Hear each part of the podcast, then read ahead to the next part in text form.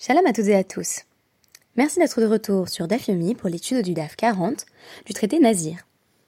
Aujourd'hui, nous rattrapons le DAF de Shabbat et ce n'est qu'ultérieurement que je vous présenterai le DAF 41. Nous prenons donc un jour de retard, ce qui est sans gravité et tout à fait normal car c'est une semaine très chargée. Le fil du rasoir est un roman publié en 1944 par Somerset Maugham. Notez au passage que son nom se lit Mogam, mais se prononce Mom. C'est l'une des surprises euh, de la phonétique anglaise. En tête du roman, on lit cette épigraphe des Upanishads, qui constitue une partie des textes sacrés de l'Inde. Il est difficile de passer sur le fil du rasoir, aussi difficile, disent les sages, est le chemin qui mène au salut. Dans la tradition chrétienne, on emploie parfois une autre métaphore, celle du chat d'une aiguille, dans lequel le chameau serait susceptible d'avoir des difficultés à se glisser. Mais j'ai bien entendu préféré la métaphore du fil du rasoir, puisque c'est exactement de cela qu'il sera question à travers notre DAF portant sur le nazir, et donc sur la mitzvah qui s'impose à lui, ou à elle bien sûr, en fin euh, de période de Nézirut. Et cette mitzvah, bien entendu, c'est de se raser euh, donc l'intégralité euh, de la chevelure. Alors prioritairement avec un rasoir, on peut penser euh, à un rasoir et il faut que ne reste plus aucun cheveu, mais on évoque dans le DAF 40 la possibilité que ce soit fait avec un autre instrument. Ce qui m'intéressait particulièrement aujourd'hui, c'est la symbolique du fait de se raser tous les cheveux. Je l'ai déjà abordé à travers la problématique spécifique des femmes qui se rase le crâne en évoquant euh, un orthodoxe. Mais la problématique est ici euh, tout à fait différente, puisque l'enjeu du DAF va être la comparaison entre plusieurs figures similaires, notamment par cet aspect, à savoir euh, le rapport spécifique au rasoir, le fait de se raser tous les cheveux. Donc, vous l'aurez peut-être deviné, il s'agit de la figure du nazir, d'une part, du Lévi euh, d'autre part, donc dans son service euh, dans le cadre euh, du temple, ou plus particulièrement, bien entendu, dans la référence biblique du service des Lévim au Mishkan. Et enfin, le cas du lépreux. Alors on a envie de dire, il n'y a pas de similarité évidente entre ces trois cas, outre cette mention spécifique du rasoir, du fait que on se rase tous les cheveux.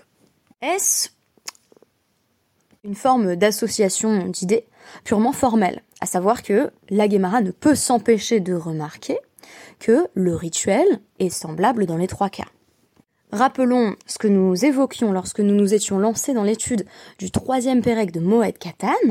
En général, si on nous rapproche des figures différentes, ce n'est pas indifférent justement, sans mauvais jeu de mots, et il était question dans ce troisième Pérec de Moed Katan de figures euh, ostracisées pour des raisons différentes et de façon temporaire la plupart du temps, voire non temporaire, à savoir euh, le Ménoudé, le Metsorin, l'excommunié, le pestiféré, et on avait cette comparaison constante avec Lavel, l'endeuillé, qui est également à sa manière exclu de la société pour mieux être réintégré par la suite, et on allait ainsi évoquer en filigrane la douleur de ne plus appartenir au corps social et les mesures à la fois d'exclusion et de réintégration qui euh, avaient cours pour ces trois figures.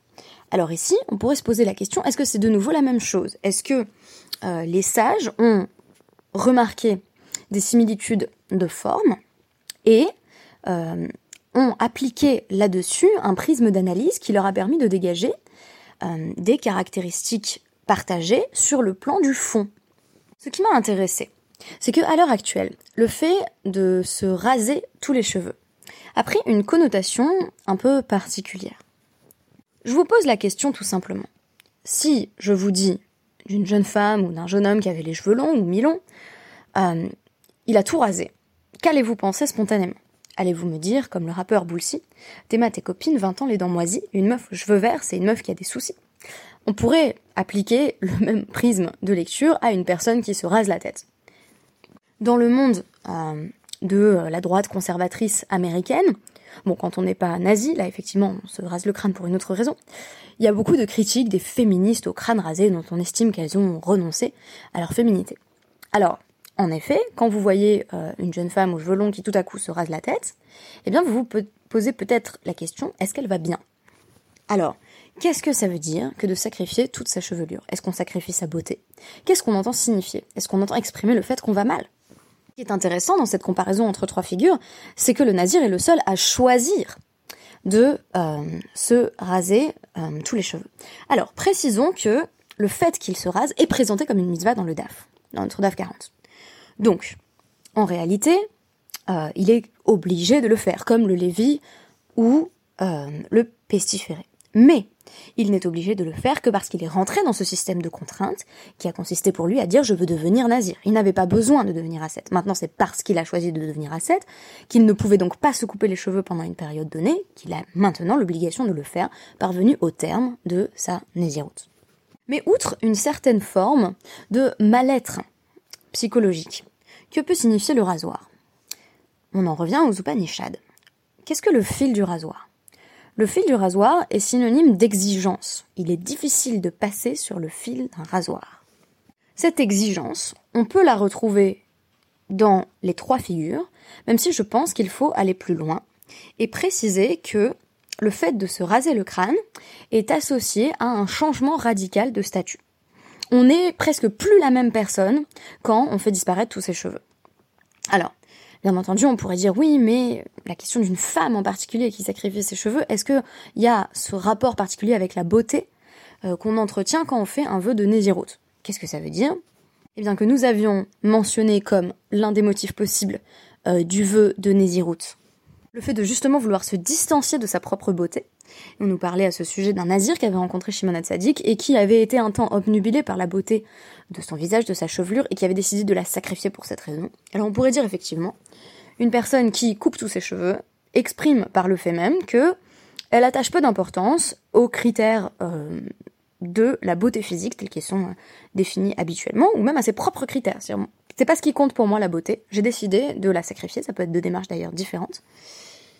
Donc c'est toujours lié à une notion d'exigence, qu'elle soit plutôt liée au peuple, dans le cas des Lévim, qui sont plutôt dans le service euh, du reste du peuple, ou individuel, dans le cas du nazir qui renonce à sa beauté mais aussi, et c'est peut-être pour moi le cœur du DAF, quelqu'un qui se rase euh, tous les cheveux. Ce qui veut dire c'est je suis plus la même personne.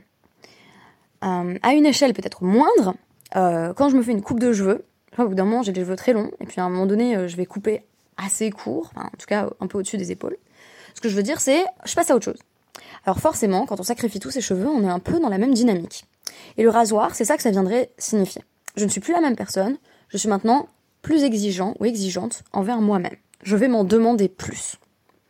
On nous dit à ce sujet, Katan, dans notre dev, et Roulan, chez Gilchou, chez Alors, on nous dit au sujet d'un nazir ou d'un lévi ou d'un lépreux qui se sont bel et bien rasés mais sans utiliser le rasoir, que c'est comme s'ils ne s'étaient pas vraiment rasés. C'est pour ça qu'on évoquait justement un peu plus tôt le fait que on peut utiliser d'autres instruments, mais c'est problématique pour la fin de la Naziroute. On nous dit Bishlama Nazir. Ça va de soi pour le Nazir, puisque c'est écrit dans un pasouk. Vraiment, Bamidbar 6-5, Ketiv, Ta'ar lo Ya'avor al Rocho. Il ne doit pas porter le rasoir sur sa tête, sous-entendu, ben, quand il est plus Nazir, il doit porter le rasoir sur sa tête.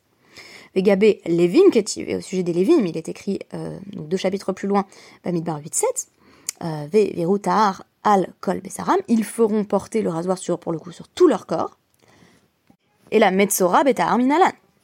Mais d'où sait-on que le lépreux spécifiquement ne doit pas porter le rasoir sur sa tête? Alors on nous dit, bah, on pourrait le déduire d'une analogie soit avec le Lévi, soit avec le Nazir. Vechitema, Tetemi Lévi. Tu pourrais dire ça vient des Lévi. Sheken, Teunin, Tiglachat, Ve'en, Tiglachatan et la Beta'ar, Ah, Fani Avi, et Hametzora, Shehu Ta'un Tiglachat, Ve'en Tiglachato et la Beta'ar. Eh bien, de même que les Lévis, on sait qu'ils doivent se raser, et on dit dans leur cas qu'on ne peut pas se raser sans rasoir. Ça a l'air d'ailleurs évident quand on le dit comme ça. Mais ça ne l'est pas, bien entendu, dans le texte original qui dit Tiglachad Beta'ar, c'est pas la même racine. On pourrait dire que le lépreux, on sait qu'il doit euh, se raser au moment où il termine donc euh, sa période euh, d'isolement. Et donc, bah, ça serait logique de dire, puisque en général, quand on se rase avec un rasoir, bah, que le lépreux utilise la même méthode. Oui, mais l'analogie, comme toute analogie d'ailleurs, n'est pas complète. Ika les non, mais dit au contraire que c'est pas pareil. Mal Tnufa, euh, Begoufam, Tomar, Bimetsora, Delo. Bah, regarde, le Lévi, il a d'autres rituels euh, qui sont spécifiques à, à, lui et qui sont liés à son entrée en fonction. Et par exemple, la Tenoufa. Donc la Tenoufa, c'est ce rituel un peu étrange euh, qui est mentionné dans Bamidbar 8.11 et dans lequel on nous dit pour procéder à la sanctification des Lévim, euh, le Kohen Gadol euh, devait donc soulever apparemment dans, dans ses bras les Lévim et les secouer. J'aime bien d'ailleurs cette idée d'être secoué pour accéder au leadership. J'ai l'impression que c'est un peu euh, ce qu'on appelle à l'heure actuelle être woke, c'est-à-dire il faut, il faut se réveiller en fait. Euh, par ailleurs, la tenoufa, c'est également un type de balancement que euh, les Kohanim vont effectuer sur certains de leurs sacrifices, et notamment des, des, des volatiles. Donc euh, le Lévi est ainsi offert en sacrifice. Il, il, est sacrifié pour le peuple, il va servir le peuple. Donc c'est pour ça qu'on fait la tenoufa, à la fois pour moi, dans, dans un sens bien entendu beaucoup plus figuré, de lui dire réveille-toi et prépare-toi, et dans l'autre sens, de faire de lui une sorte de sacrifice. Et on nous dit, bah le Metzora, il n'a pas besoin de faire tout ça. Donc on n'a qu'à dire, et là t'étais nazir. Plutôt, le cas du, lépreux, il ressemble peut-être plutôt au nazir. Donc mal les nazirs sheken, korbanotaoun, lechem. Le nazir, quand il, apporte euh, donc, un ensemble de sacrifices à la fin de son ascèse, il doit apporter entre autres du pain. Et donc, euh, on nous dit, bah, on pourrait dire, puisque le nazir doit se raser le crâne, euh, et que euh, le Metzora doit se raser, et bien puisque le nazir le fait avec un rasoir, on pourrait déduire que le lépreux le fait avec un rasoir, mais le nazir quand il a fini sa naziroute, doit apporter du pain, et le Metzora non. Donc c'est que là encore l'analogie est incomplète. Et là, Mechada loatia tete mitarvayun. Dis donc que euh, tu ne peux pas te contenter d'un seul des deux cas pour déduire les dinim, donc les lois spécifiques euh, au Metzora, au lépreux, mais tu as besoin des deux. Tu as besoin à la fois du cas du Lévi et du cas du Nazir. Notons ici d'ailleurs que Nazir et Lévi sont beaucoup plus parallèles entre eux euh, et identiques quelque part que le cas du Metzora qui est un peu euh, the odd one out, qui est un peu isolé.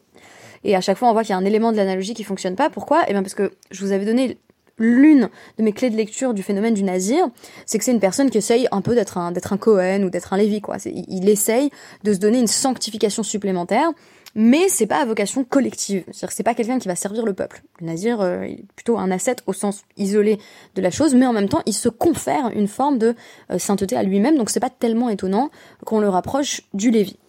Donc la Gemara finit par nous dire, bah, on va prendre l'aspect commun euh, Hatsad Hachave chez Bahen, chez Hen Taunin Tiglachat, à savoir que à la fois pour le Nazir et pour le Lévi, bah, on a besoin d'un euh, d'un rasage, et que ce rasage s'effectue avec un rasoir. Et donc, Afani. Et donc on va déduire de là que c'est également le cas pour le lépreux. Alors on a envie de dire, pourquoi est-ce que Nazir et euh, Lévi sont aussi similaires? Je vous disais cette notion d'exigence personnelle. Alors le Lévi, il est désigné. Il est d'ailleurs secoué par le Cohen. Euh, et non pas par lui-même, tandis que le Nazir, c'est vraiment une démarche très personnelle de sanctification de soi. Le Metzora, euh, il est également dans un changement de statut, c'est-à-dire il passe de de, de, pestiférer à plus pestiférer, donc avec cette notion qu'on avait déjà mentionnée euh, dans Moed Katan de réintégration du corps social. Et donc il doit marquer effectivement euh, par un rituel de purification qu'il n'est plus le même homme. C'est-à-dire quoi Je suis plus le même homme? Eh bien je dis, je, je ne contamine plus. Euh, si tant est que la seule problématique du Metzora ce soit la contamination, Rappelons que autour du Metzora, il y a un ensemble de significations dans la Gemara associées à une faute morale. on va présupposer que euh, quand une personne est atteinte euh, de euh, tsarat, c'est que cette personne peut avoir commis des fautes diverses. On entend notamment beaucoup parler de fautes associées au langage, comme la shonara. Et donc, quand je me rase, après avoir souffert, bien entendu, dans cette période, j'ai souffert dans mon corps des conséquences de, mes actes, si on accepte de conceptualiser ainsi euh, le phénomène du Metzora, je dis je ne suis plus la même personne. Donc on pourrait parler ici, un peu comme le nazir justement, et c'est en ça qu'ils sont proches aussi d'un phénomène de teshuva. Ça veut dire quoi? Bah admettons que le nazir ce soit quelqu'un qui se dit je suis fasciné par ma beauté, je suis également dans une forme de faute ou d'erreur euh, vis-à-vis de, ce qui constitue pour moi la valeur suprême. Donc je vais m'interdire de me couper les cheveux pendant un temps donné. On a à chaque fois, vous remarquez, on a un parallélisme absolu. On a une période de préparation. Donc pour les Lévim, ils sont ils sont voilà secoués par, par le Cohen, ils sont apporté en sacrifice. Pour le nazir, c'est une période où effectivement, donc il ne boit pas de vin, il s'éloigne des morts, euh, et il ne se coupe pas les cheveux justement. Et le Metzora, c'est cette période euh, d'isolement, de quarantaine, avec des contrôles réguliers pour savoir si justement il va pouvoir réintégrer euh, le Mahané, donc l'espace du camp, c'est-à-dire là où, là où est tout le monde en fait, sinon il est dans son camp séparé, le camp est pestiféré.